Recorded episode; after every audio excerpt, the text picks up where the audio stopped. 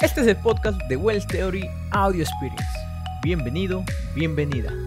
Corre intro. Hola, ¿qué tal? ¿Cómo estás? Bienvenido, bienvenida a este nuevo episodio, episodio 13 de Wells Theory Audio Experience. Y el día de hoy no me encuentro solo, sino que me encuentro con Conrad Peshka, que él es emprendedor, es el CEO de Tribu Maker, es un apasionado maker, también es ingeniero electrónico y el día de hoy nos va a contar mm, sus historias, todo lo que ha aprendido y más. Bienvenido, Conrad. ¿Qué tal? ¿Cómo estás?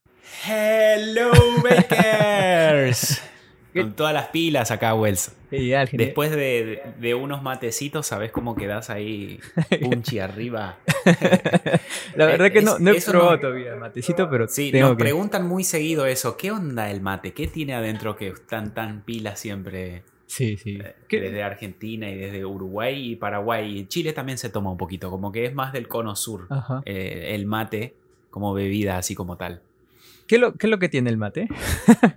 Mm, es como una, un té. Como un té, un tecito. Una infusión de té pero más rústico. No es tan elaborado como el té. Son hojitas de una planta Ya. disecada, que es la yerba mate. Esa es la planta. Eh, y uno lo, lo- lo echa en este pote, le tira agua caliente, entonces todo el tiempo te estás haciendo un té nuevo, ¿no? Y eso Mm. tiene eh, mateína, que es como el- la cafeína, Oh, que te despierta. ¿no? claro, claro. Oh, mira. Toda una ciencia Sí, detrás sí, de, sí. de Sí, un trago. Siempre te he visto con el mate, a todos, el- ahí con el mate, pero yo, yo no sé qué es mate. No he probado. Tendría que ir a Argentina. pero- Lo vas a tener que probar. Sí, sí, definitivamente. Ahora que hiciste tu, tu maestría en, en Argentina Tengo que ir de a... forma remota, Sí, tengo que ir a probar. que probar mate, comer asado y decir che, Che, che, loco. Sí. Che, loco. amigo. ¿Qué onda, loco? Genial, genial. Sí, de, la- de las cosas que tengo en mi lista. Bien, Conrad. El día de hoy te tengo unas cuantas preguntas que me gustaría hacerte. Apa. Y no solamente miedo. que yo he hecho, sino que hay algunos estudiantes, también mentores de la tribu que ahí me han ayudado a hacer algunas preguntitas y que más Apa. adelante yo te diré, estas son y ahí veremos qué tal. Primero me gustaría Ok. preguntarte, ¿cómo es que inicias tu carrera? ¿Por qué dijiste voy a estudiar electrónica? Muy bien. Bueno, de chico Ajá. siempre mi sueño fue hacer robótica y como yo trabajaba con papá en casa, él Ujú. tiene un taller, taller mecánico y hacíamos chapa, pintura, motores, corríamos carrera, yo reparaba motos, hacía de todo, con el que todo lo que tenía que ver con mecánica. Sabía que me faltaba otra parte para complementar y finalmente construir ese gran robot transformer que yo quería hacer, ¿no? Y ahí eh, yo no tenía el concepto, no entendía todavía que hacía falta programación, entonces dije, ok, me falta el cerebro, voy a tener que estudiar electrónica. Así que ahí decidí estudiar ingeniería electrónica, pero ya lo decidí como después del colegio, no hice un colegio técnico. Entonces el primer año fue duro, muy, muy duro de la facultad.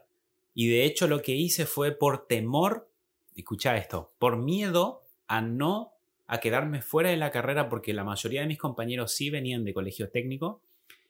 Tuve que hacer un terciario, tuve que hacer un colegio técnico privado, así por decirlo, en paralelo a la facultad. Entonces yo cursaba de día en la facu y a la noche iba a cursar en un, en un colegio técnico donde sí puntual me enseñaron a programar PICs, me enseñaron sobre robótica, me enseñaron sobre electrónica industrial y rápido en dos años superé incluso a mis compañeros que habían salido de- del colegio técnico porque me gustaba tanto, me apasionaba tanto que, que me comenzaron a consultar tipo, Conrad, ayúdame con el TP, te pago algo, ¿no? Ayúdame con esto. Y, y así, así arranqué en el mundo de la electrónica.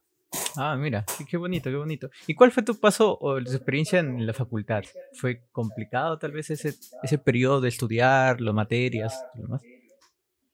Mm, Lo que más, más, más me gustó de la facultad, y animo a todos a que chusmeen, a que investiguen esa parte, es que por lo general las universidades tienen grupos de investigación, de cualquier índole, ¿no? Y justo a mí me tocó la etapa inicial de la creación de un nuevo grupo que era el de robótica. Éramos la primera camada que se creaba un grupo de robótica en la facultad y era interdisciplinario. Había gente de química, de mecánica, de electrónica, de sistemas, todos juntos ahí trabajando en un proyecto, en un robotito, para después ir a competir en las Olimpiadas de Robótica eh, que, que ocurría por todo el país, digamos. Entonces, esa instancia, digamos, para mí fue crucial y clave para construir eh, lo que creo que hoy es mi carrera o hoy es mi, mi, línea de trabajo. También hacer amigos, obviamente, todos súper ñoños, súper nerds, eh, fanáticos de revistas, animes, películas de, de acción, de superhéroes. Y, se, se, se comparte espacios muy lindos. Y además de eso teníamos mentores, porque había compañeros de cursos más altos, entonces ya te iban como preparando, te iban diciendo, hey, esta carrera es difícil, este profesor es complicado, pero lo puedes abordar así, lo puedes abordar así. Y, fue, una etapa muy linda, creo que esa fue la etapa más linda que viví en la facultad. Después el resto es estudiar, sentarse, aprobar, lo, lo, clásico, lo típico. Claro. ¿Y desde ahí ya comenzó a nacer la idea de Conredus? ¿O eso viene mm. muchos años después? No, Conredus viene años después, en realidad antes de Conredus, tuve mi primer emprendimiento que fue venta de insumos de robótica. Después de, esta etapa de, haber estado en la facultad y haber descubierto un nicho en la zona que era la falta de gente que vendiera insumos donde nosotros vivíamos, en la provincia de Buenos Aires, al sur. Entonces ahí arranqué con el primer emprendimiento que tenía que ver con estas ventas de kits eh, imprimíamos partes en 3D, armábamos unas cajitas con todos los kits, creábamos manuales, comenzamos a grabar video. Ahí como que de a poquito fui metiéndome en, el, en la creación de contenido audiovisual.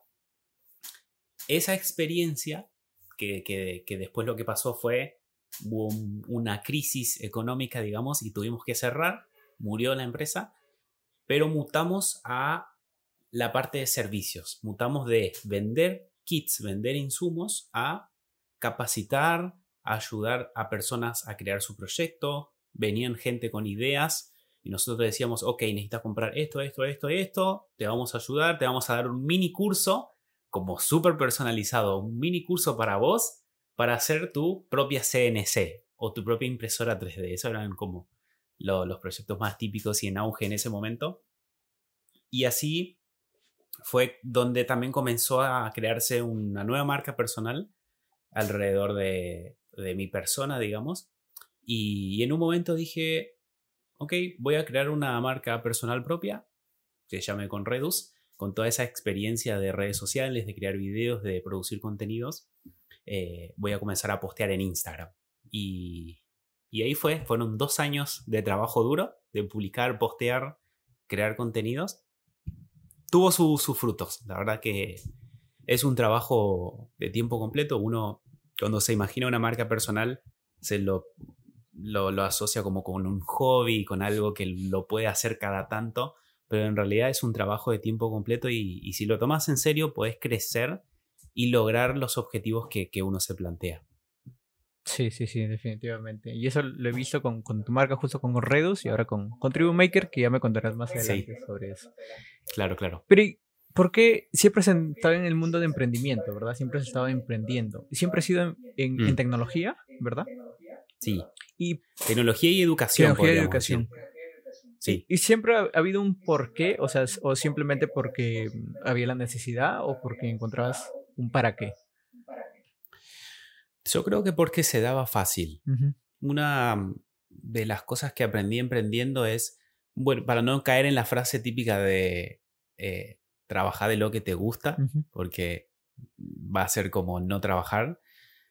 Yo lo veía como, a mí me, se me es fácil esto. No me, me nace el hecho de enseñar y, y contagio esa pasión con las personas que hablo. Entonces, de eso me doy cuenta rápido no era tan bueno vendiendo los componentes físicos, por ejemplo. No era bueno diciéndote, hey, esto sale 9.90, comprá, ¿no? Sino era al revés el abordaje siempre, era, hey, pero ¿qué vas a hacer con este componente? Y las personas se quedaban tipo, qué raro un vendedor preguntándome qué voy a hacer con un insumo. Y, y terminábamos hablando de mil millones de cosas y le decía, che, no, mira, esta cosa que te está por llevar no te va a servir para tu proyecto. Te doy este otro. O complementalo con esto o con lo otro. Y ahí fue, es donde uno se da cuenta que el verdadero valor como persona es el asesorar, el aconsejar, el escuchar también a, tu cliente. Y eso se me, da, me dio siempre natural. De hecho, creo que es una habilidad que lo fui construyendo de chico ya. Siempre fui un gran vendedor de comprar una bici, arreglarlo, tunearlo. Tenía las herramientas para hacer chapa y pintura y volver a vender la bici a un precio superior, ¿no? Entonces, siempre hubo como esa, esas ganas de crear eh, valor, así por decirlo, ¿no? Entonces, eh, con la facultad eso se apagó un poquito, me volví súper técnico, mucho más centrado, de hecho, me, casi que me convierto en un científico porque cambié de electrónica a física nuclear oh. por una época, por un semestre. Ahí me di cuenta de que eso no era lo mío. Dije, no, voy para atrás, vuelvo para atrás, termino la carrera de ingeniería y después veo cómo emprendo, de hecho, durante los últimos años de la carrera, seguí emprendiendo y, claramente ese es el camino que me fue marcando la vida. Ahí me entró una curiosidad, ¿por qué física nuclear? Me gustaba mucho la física, mucho, mucho, mucho. Y mm, electrónica y física, vos sabés que están como ahí a un pasito, vemos mucho de física. De hecho, es la carrera que más física y más matemática ve, ingeniería en electrónica. Y mm, uno de mis grandes sueños, de hecho, si te fijas en la marca de Conredus, que justo ahora acá no lo tengo, eh, tiene un cohete. Sí, tiene como un, un, loguito de espacio. Ahí estamos. Acá está la marca de Conredus. Porque ese es mi sueño. Yo, mi misión de vida es algo obviamente que me lo propuse yo y lo fui descubriendo también a lo largo de, los años. Eh, mi misión de vida es aportar a que la humanidad se convierta en una especie interplanetaria. Así. Eso, eso dice mi misión de vida, ¿no? Y una de las formas, o sea, eso la podés lograr de muchas formas posibles. Una de las que se me ocurrió en ese entonces fue estudiar física, física nuclear, para poder crear los nuevos tipos de motores que se vienen, que son los motores iónicos para el espacio. De hecho, mi tesis, para, para que ellos me aceptaran, fue en relación a un motor biónico, eh, iónico que había diseñado ahí, pero con el mismo principio de, los tubos de rayos catódicos. Nada de otro mundo, ¿no? Eh, el clásico principio magnético de los electrones y, eso generaba un empuje que movía al satélite en el espacio, ¿no? Eh, así que ahí como juntando esas cosas, uno también te vas dando cuenta lo que, esto que decía Steve Jobs, ¿no? los puntos se unen mirando para atrás siempre. O sea, el camino donde vos estás parado hoy es una consecuencia de todos los puntos y todos los hitos y todos los puntos de inflexión que tuviste en, tu vida hasta llegar a lo que estás haciendo el día de hoy, ¿no? Eh, y, parte de eso, parte de haber estudiado física, también tiene que ver con lo que es hoy la tribu y ahora en un ratito igual vamos, vamos a estar hablando de eso. Sí, sí, sí. Wow, eso de la de física nuclear, no, no, no me lo esperaba, te lo juro. no, no me lo esperaba, no sabía tampoco.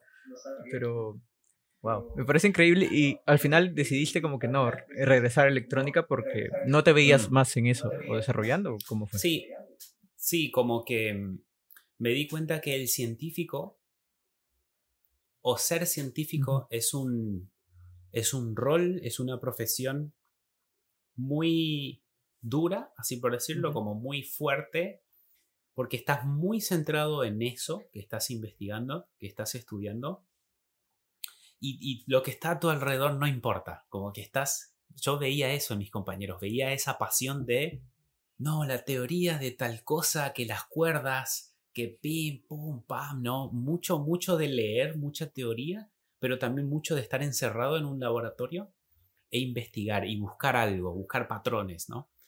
Y a mí lo que me gustaba o, tenía ese, eh, me picaba eso de crear negocios mm. alrededor de lo que yo iba aprendiendo, ¿no? Y eso en ciencia no pasa. Uno como científico no piensa en hacer negocios, pero como ingeniero sí, porque el ingeniero hace lo que hace es agarra los estudios del científico y crea soluciones para la sociedad. Y crear soluciones para la sociedad es algo que se puede comercializar. Entonces ahí fue donde dije, no, mira, la ciencia no es lo mío, voy para atrás, total, ya tengo los contactos de mis compañeros bochos, grosos, que estudian y trabajan de esto, y sé que en Latinoamérica hay potencial científico suficiente para crear lo que vos quieras, realmente hay mucho potencial. Em, y el día de mañana de última los contratos, dije. Así que volví, terminé la carrera y, hoy estamos en ese proceso. Qué, qué, bonito, qué bonito, de verdad. ¿Y dónde nació el gusto de enseñar? Porque lo comentaste en un momento que en la facultad lo hacías, ¿no? Y ahora también lo haces, o lo estás desarrollando más. ¿En qué momento dijiste, me gusta enseñar, me gusta decirle, no sé, que alguien em, eh, aprenda algo nuevo y haga un encendido de un LED, cositas pequeñas, pero que vaya aprendiendo algo nuevo, ¿no? ¿Cómo, cómo nació eso? Bueno, nació en, esta etapa que te decía de pasamos de una crisis económica, de vender insumos, a pasar a capacitación.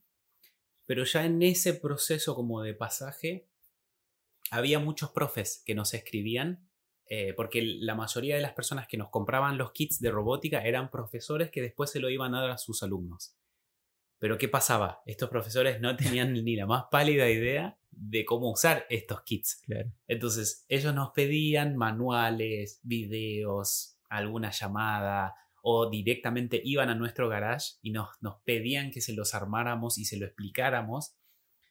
Y ahí de a poquito me fui metiendo en lo que es la parte educativa, en la parte de enseñar.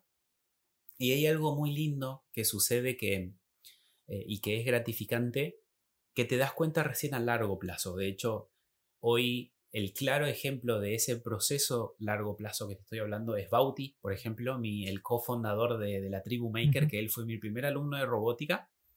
Eh, y él viene, él estudió en una, igual que yo, como que me siento súper identificado estudió en una secundaria no técnica y a raíz de este taller de robótica terminó estudiando ingeniería, se terminó interesando por la tecnología y hoy es cofundador de la tribu y todo ese proceso como que fue gracias a tener la oportunidad de poder enseñarle algo nuevo, que en ese entonces fue Arduino, programación, electrónica, como que le abrís un mundo infinito de cosas que esa persona no se lo pudo imaginar.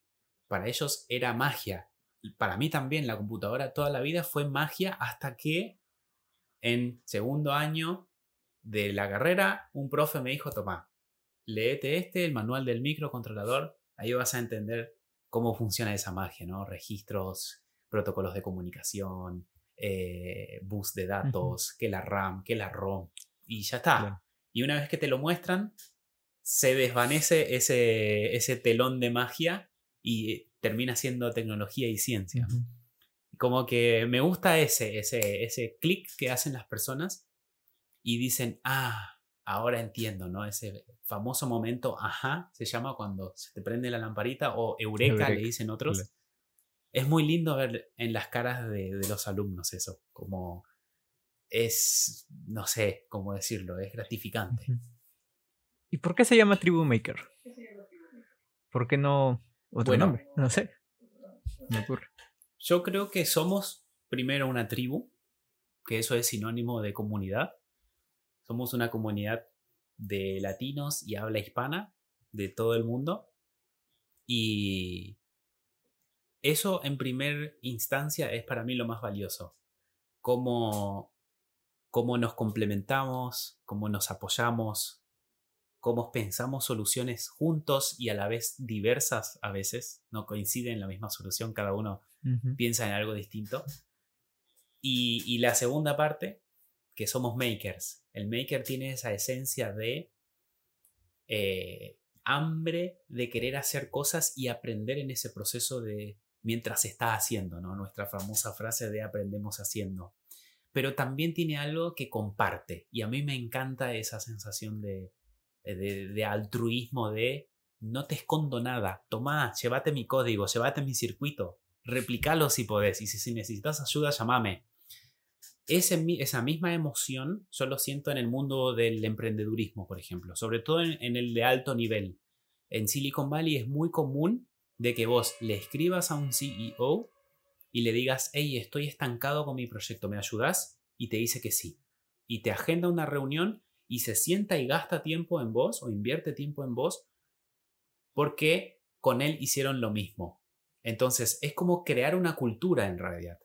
Lo mismo, la misma sensación yo tengo con, con el mundo maker y creo que nosotros lo estamos impulsando y lo estamos compartiendo para que todos podamos eh, beneficiarnos de esta hermosa comunidad, de esta hermosa tribu que, que, siempre decimos, ¿no? Nadie sabe más que nadie, todos sabemos algo distinto y, queremos que los compartas y queremos que, que, lo difundan. Por eso creo que tribu es lo que mejor quedó con ese nombre y Maker, bueno, porque somos unos locos apasionados por la tecnología.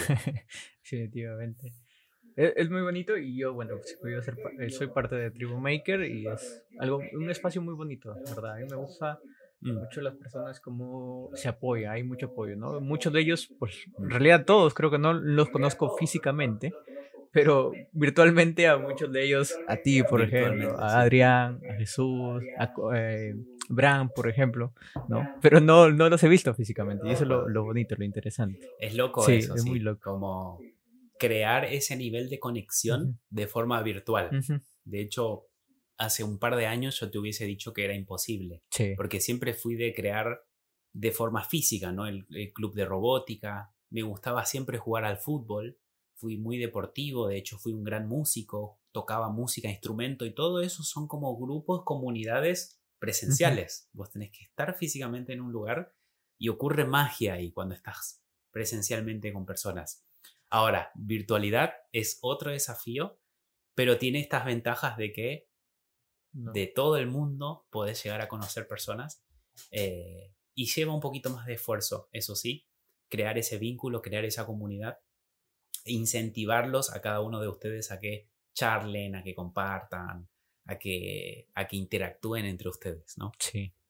¿Y por qué una startup y no tal vez una empresa convencional es TribuMaker? Sí. Em, de hecho, ahí hay algo muy loco que hace poquito me lo, me lo hizo ver mi, pareja, que cuando nos conocimos, el primer día que, que charlábamos y que nos vimos en, Europa, nos cruzamos eh, allá, nuestros caminos se cruzaron, digamos, y nos pusimos a charlar y, y, ella me decía, ¿y vos qué hiciste? ¿O vos qué haces? Y yo le digo, no, yo tuve dos startups, le decía como que le, se lo contaba muy natural, muy orgulloso. Y después cuando comenzó a indagar un poquito más, entendió que no era startup a lo que me refería, sino a emprendimiento. O sea, en mi cabeza yo siempre quise una startup, pero para mí era lo mismo emprendimiento, empresa, pyme, startup, para mí era todo lo mismo, era como la traducción al inglés nada más. Hasta que años después entendí que no son la misma cosa. Un una startup es algo exponencial que una vez que agarra tracción, crece y llega a muchas personas. Y dije, wow, quiero eso, ¿no? Siempre fui como de, los dos emprendimientos anteriores fueron lineal, como con un crecimiento lento, y era mucho el esfuerzo que había que invertir, mucho, mucho. Créeme, es mucho el esfuerzo y las ganas y las energías que le metes para ver un crecimiento lento, ¿no? No tiene nada de malo, pero quería algo más. Dije, no, así no voy a llegar a mi gran proyecto de, del espacio, ¿no? Me falta mucho todavía. Entonces, el, creo que Startup hoy es el, como el canal que tengo para poder cumplir con este sueño y estas metas que tiene que ver con llegar al espacio, ¿no? Qué genial, qué genial, qué, bonito. ¿Cómo ha sido la, la experiencia ganando en Startup Chile? ¿Qué tan complicado ha sido? A ver. Mm, fue todo virtual como el proceso de postulación. Nosotros con Bauti armamos un video de presentación en inglés del proyecto. Estábamos confiados porque el video estaba bien hecho, muy bien hecho.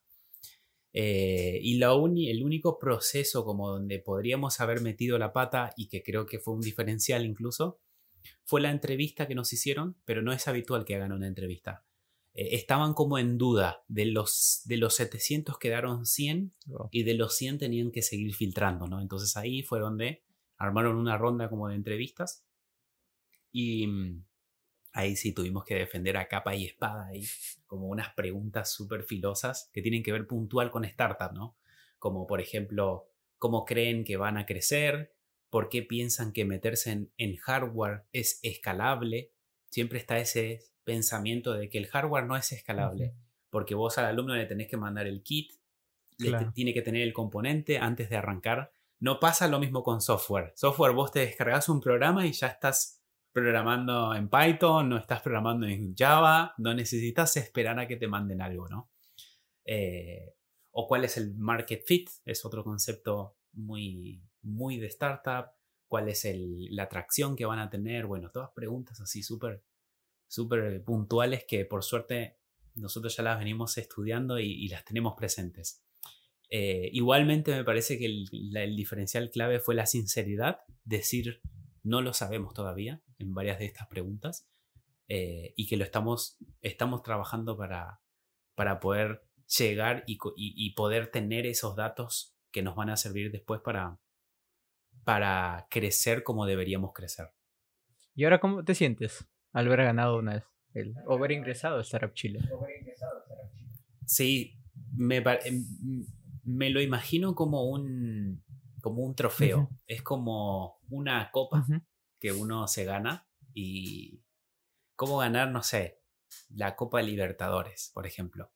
Pero, pero por un lado, el equipo ganó, el equipo de la tribu ganó la copa, pero viste también está el trofeo de al mejor eh, goleador o al mejor arquero, ¿no? Entonces es una doble ganancia, porque por un lado nosotros yendo con la tribu a buscar otros, fondos de inversión, por ejemplo, nos sirve un montón esa copa que dice estuvieron en Startup Chile, ¿no? O viéndolo desde el lado pesimista, así por decirlo, imaginemos que cierra la tribu por X o B motivos.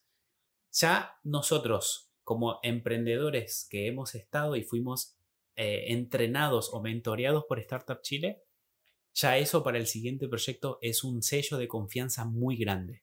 Entonces, es como ganarse esa copa de mejor futbolista, ¿no? Ya, ya está, ya sos bueno en esto y tenés un título que te, te avala, así por decirlo. Esa es la sensación que tengo de haber entrado a, a Startup Chile. Sí, y no se me, me ocurre tal vez, eh, bueno, no sé, yo en un momento dije, uy, qué genial que, que ha ganado, ganado Tribu Maker, y nos compartí y fue muy emocionante. Pero también luego los días me puse a pensar, pero no se entera también un peso, una, este, no sé, una presión de cierta manera, ¿no? Por todo lo que viene más allá. Y, bueno, no, no es que te quiera poner mm. miedo, ¿no? Pero simplemente fue mi apreciación de lo que va a venir. ¿Cómo lo ves eso? ¿Cómo ves los nuevos retos que vas a afrontar? Y lo veo como un proceso de aprendizaje. Nuestra famosa frase de aprender haciendo sin duda alguna acá cobra más sentido. Y, eso es lo que buscan ellos también. Por eso piden obligatoriamente que el que lidera el proyecto o quien se registró como team leader, que esté físicamente presente en Chile y que sea la persona que va a ser mentoreada durante todo el proceso de los cuatro meses. Como un curso de MBA acelerado, digamos. Yo lo tomo así, va a ser como capacitarse full si te piden que vos cumplas con ciertos objetivos. Vamos a intentar cumplirlos sin duda alguna porque esta no es la única instancia. De hecho, nosotros postulamos a la más baja. Hay como tres escalones distintos en Startup Chile, donde te van liberando más fondos y te van liberando otro nivel de mentorías. Entonces, el incentivo nuestro de, de hacer las cosas bien y lograr con los hitos que ellos nos van a pedir es eso. Por un lado, hacer que la tribu crezca y también poder acceder a las siguientes instancias de, mentoría y aceleración. Más que miedo, más que presión, es ganas de querer hacerlo y es como esa zanahoria que, que te pones enfrente para ir para adelante, ¿no? Quiero, quiero, quiero más, quiero más, quiero más. genial, genial. Muchos, muchos éxitos para ti, para Bauti, para la Tribu Maker en lo que viene. Sí. Tengo algunas preguntas que me han hecho algunos alumnos tuyos, también míos, y también hay unos mentores también de la tribu que les pregunté unas cositas. Por ejemplo, ahí me vamos con el ping Sí, sí, sí. me han preguntado, eh, ¿qué es lo más caro que llegaste a quemar o cuál es el error que nunca te has olvidado, del cual has aprendido, justamente? Hmm, ¿Qué es lo más caro que llegué a quemar? Bueno, no sé si te acordás del programador de PIC, el ICD3, Oh. creo que era. Ya, dice que más. Es como una, una era una Sí, sí, tortita. sí. Sí, que era, de hecho, a mí me lo regaló mi profesor, le caí tan bien que él me lo regaló. ninguno de mis compañeros tenía un programador PIC ICD3. Eh, y mm, me acuerdo, creo, haber conectado algo mal. Positivo, negativo, fuente, cuestión que conecto el programador y ¡pum! vuela, ¿no? Y estamos hablando en una época donde apenas yo me podía comprar un, un PIC, apenas me podía comprar un... Menos me podía comprar un programador y mucho menos uno original de Microchip, ¿no? Y me acuerdo que dolió bastante eso. De hecho, lo intentamos reparar con mi profe, pero no hubo chances. Así que me tocó, me tocó tenerlo ahí como en la vidriera de recuerdo. Pues sí, pues sí. ese programador de. Y el error que, que hasta el momento, o el que te enseñó mu- muchísimo. ¿Error en el sentido hardware o cualquier tipo de, de bueno, error? no especificó, la verdad. Eh, Me imagino que también Mm. se refiere al estilo hardware, por lo mismo del quemo. Ok. Mm. Eso está más difícil. Porque errores, vos sabés que en hardware hay todo el Sí. tiempo. Todo. Cuando uno está haciendo proyectos todo el tiempo hay errores. O, ta- o tal vez la experiencia Em, que te enseñó muchísimo. Hmm. O sea, de vida tengo Ajá. muchas, pero son más, más personales, digamos, más de un viaje de mochilero eh, o cuando falleció mi madre. Esas fueron experiencias que, que me marcaron mucho, mucho y aprendí mucho de esos. Fueron puntos de inflexión en mi vida. Eh, también este, este viaje a estudiar física me enseñó que en realidad estaba bien en el camino anterior, ¿no? Como que uno cuando está en algo eh, dice, no, no me gusta, que, que, que es aburrido, que es muy técnico, bla, bla, bla, y se quiere cambiar, ¿no? Y cuando haces el cambio, recién ahí te das cuenta y valorás y decís, no, la verdad que estaba bien lo que estaba haciendo antes, este era el camino que yo tenía que seguir y volver a ese camino y terminarlo para mí fue un, un gran aprendizaje, podríamos decirlo, ¿no? En este caso la carrera de, de ingeniería electrónica. Genial. Con el desarrollo So- de robots, So, tecnología y la ciencia, ¿qué piensas que ocurrirá con Arduino? ¿Evolucionará? ¿Quedará libre el mercado? ¿Vivirá por siempre? ya, ya tu tono en el cual lo lees te delata. No, yo no he sido, yo no he sido. yo no he sido, esta vez yo no he sido. Pero me gustó como lo O puse. sea, el tono en el cual lo lees es como raro, Sí, ¿no? sí, sí. Sí, seguro que van a aparecer otras placas. Arduino es una de tantas que hay. Ecosistemas de desarrollo open source. De hecho, Raspi es otra súper popular. ESP parece que se viene también para quedarse. Eh, Microbit Microbit. se está metiendo hace rato en el mercado. Eh, lo más probable es que evolucione. De hecho, lo están haciendo full porque tiene esa comunidad detrás, esa comunidad de gente que le gusta la marca y que lo apoya y que trabaja ad honorem, así por decirlo, gratis. Entonces, también esa es una de las ventajas, ¿no? De, de escuchar a tus clientes, como que vas adaptando lo que vos tenés a lo que ellos te piden. Y no solo eso, sino que el propio cliente puede diseñar su propio Arduino, puede diseñar su propia placa o X modelo, ¿no? Para, para satisfacer sus necesidades. Entonces, para mí todo lo que sea open source va a ir sin duda alguna evolucionando y, y va a ir encontrando su camino, su beta. No sé si eso responde la pregunta, o eso fue muy, No, yo- Está bien, está genial. muy protocolar. sí. no, está genial, está perfecto. ¿Cómo, ¿Cómo hiciste frente a las dificultades o adversidades que se te, te presentaron durante el desarrollo de tu proyecto?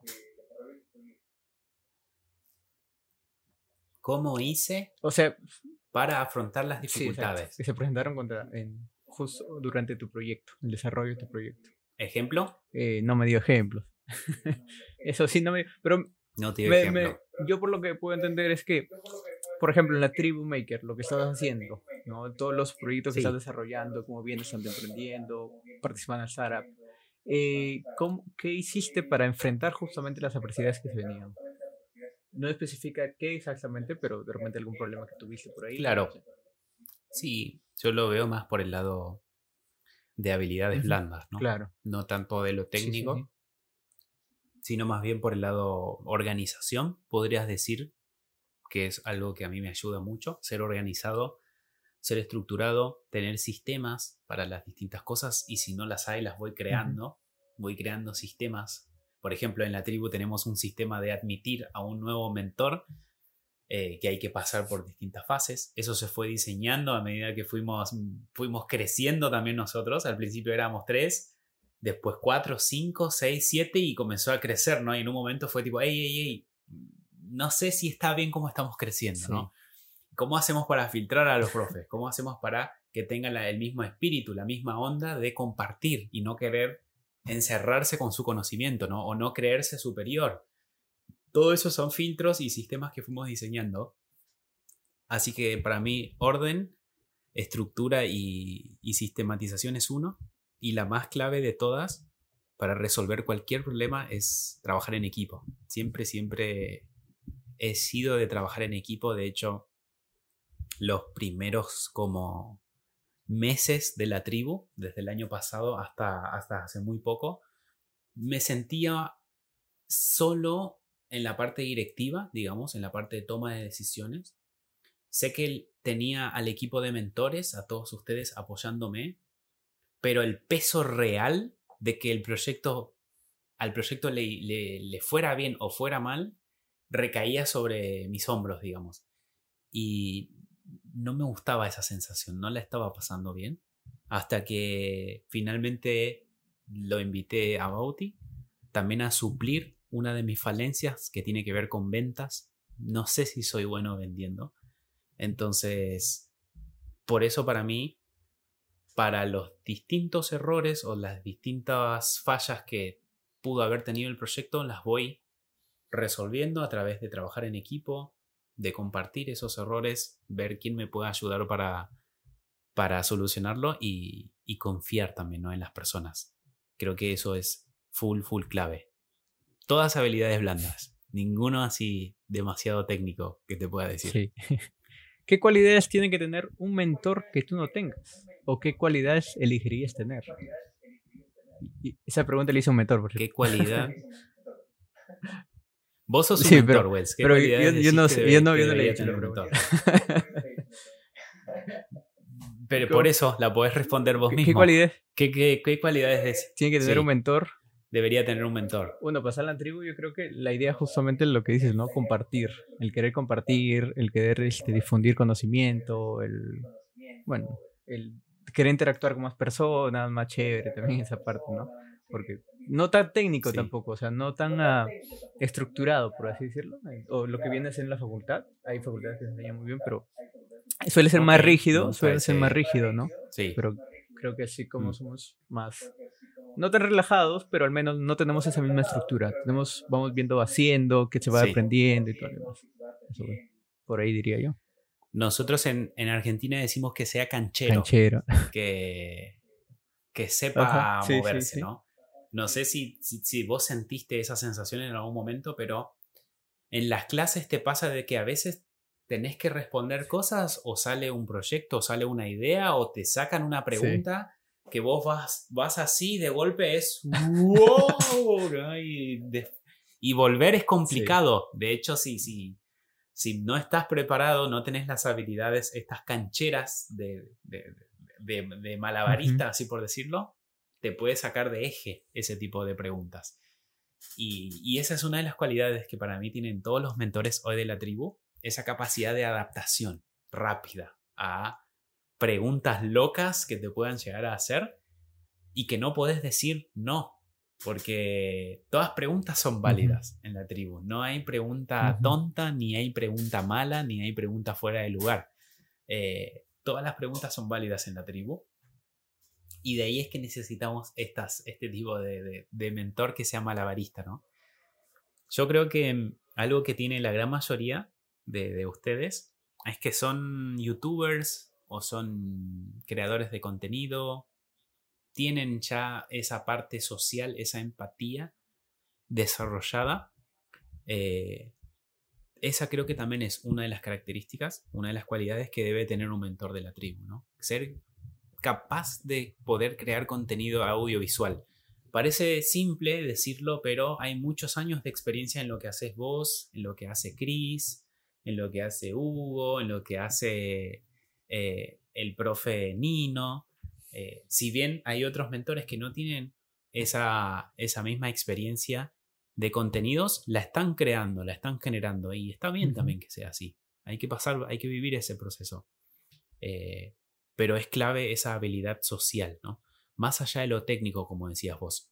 Mm, a, mí, a mí me resulta más importante que tengas esa habilidad de poder compartir y de poder contagiar esa pasión o esa, ese conocimiento que tenés versus ser un PhD en, no sé, en DSP, ¿no? Procesamiento digital de señales. Y que me traigas todos tus títulos. Toma, pa, yo sé esto, esto, esto, esto. Bueno, está bien que lo sepas, te felicito, ¿no? Pero, ¿sabes transmitir realmente es, eh, ese conocimiento, no? Sí, y eso, y eso es lo, lo, lo que es difícil también de conseguir, ¿no? Y porque sí, a veces yo mm. también cuando dictado clases, todo lo demás, te puedes ir por lo técnico, ¿no? Es como que, ah, me voy lo técnico, pero regresa, regresa. suele pasar, suele mm. pasar. Y con las preguntas también, ¿no? Cuando te preguntan algo. Sí, claro, y uh, hay que eh, moverse. Sí, sí. es muy bonito. A mí también me, encanta enseñar y es algo muy apasionante, muy bonito. Bien, Conrad. Es gratificante. Sí, o sea. Es gratificante y lo más loco es que el resultado lo vas a ver a largo plazo. Vos como mentor. Lo vas a ver en un futuro. Alguien, algo va a pasar, algún nexo vas a, vas a, va a suceder que vas a decir, ah, ahora sé por qué, ¿no? O gracias a este curso, ya que nos pusimos en contacto, no sé, con Brand, hoy creamos eh, el anti-maker. Claro, definitivamente, definitivamente. Pero son cosas que se van dando, ¿no? Y poco a poco. como dijiste al inicio, es como que después de un tiempo unimos los puntos, ¿no? Sí, mm. eso es lo bonito. Sí. Genial, Conrad. De verdad, te pasó muy, muy chévere. Eh, de verdad, gracias por, por tu tiempo, por, por responder esas preguntas. Ha sido genial poder conocer un poco más de ti, de lo que has venido haciendo. De nada. Nunca me imaginé que ibas a estar en física nuclear, la verdad. Pero me alegro bastante que, que, que tengas esas historias. De hecho, dormíamos al lado de uno de los reactores. De verdad, no. Tiene 10 reactores. Tiene 10 reactores. Nosotros teníamos el tercer reactor en nuestra universidad. Sí. Es un, es e, un centro, es como una especie de. ¿cómo decirlo? Eh, universidad exclusiva para eso. De hecho, solo podías entrar becado. Entrabas de, todo el país, se postulaba gente y, e ibas becado para estudiar a, esa super mega universidad. Fue loquísima esa experiencia, sí. Fue en Bariloche, al sur de Argentina. Tal vez próximamente un curso de física nuclear, tal vez. Maybe. ¿Cómo hacer tu primer reactor nuclear con Arduino? ¿Por qué no? Un título ahí eh, bien marketinero. Sí, definitivamente. Crea tu reactor nuclear. Con Arduino. Con en esos tres pasos.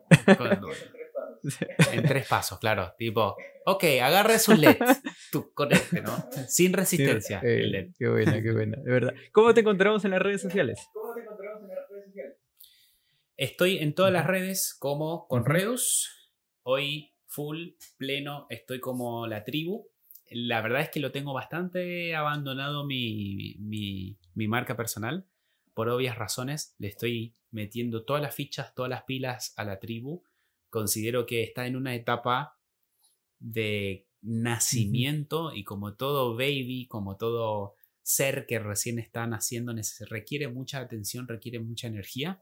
Pero muy pronto vamos a estar retomando el canal de Conredus porque a mí me gustan mucho los temas que tienen que ver con educación, emprendimiento y tecnología y desarrollo personal. Entonces quiero mezclar esas, esas todas esas, hacer un, un, combo un cóctel de todo eso junto y, y, compartir el conocimiento, ¿no? Todo lo que fui aprendiendo mientras fui haciendo. Genial, genial. Así que ahí me encuentran como con Bien, igual en la descripción dejo ahí todos los enlaces, toda la información para que puedan seguir y ver también Tribu Maker. Está genial. genial. Muchísimas gracias, Conrad, por, por tu tiempo, por A ti. responder. Está genial. De verdad, muchas gracias. Así que no te olvides suscribirte, darle like y compartirlo con tus amigos. Chao, chao. Nos vemos en el próximo episodio. Eh, chao. chao.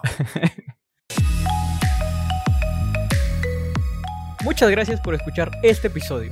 Nos vemos la próxima semana. Suscríbete.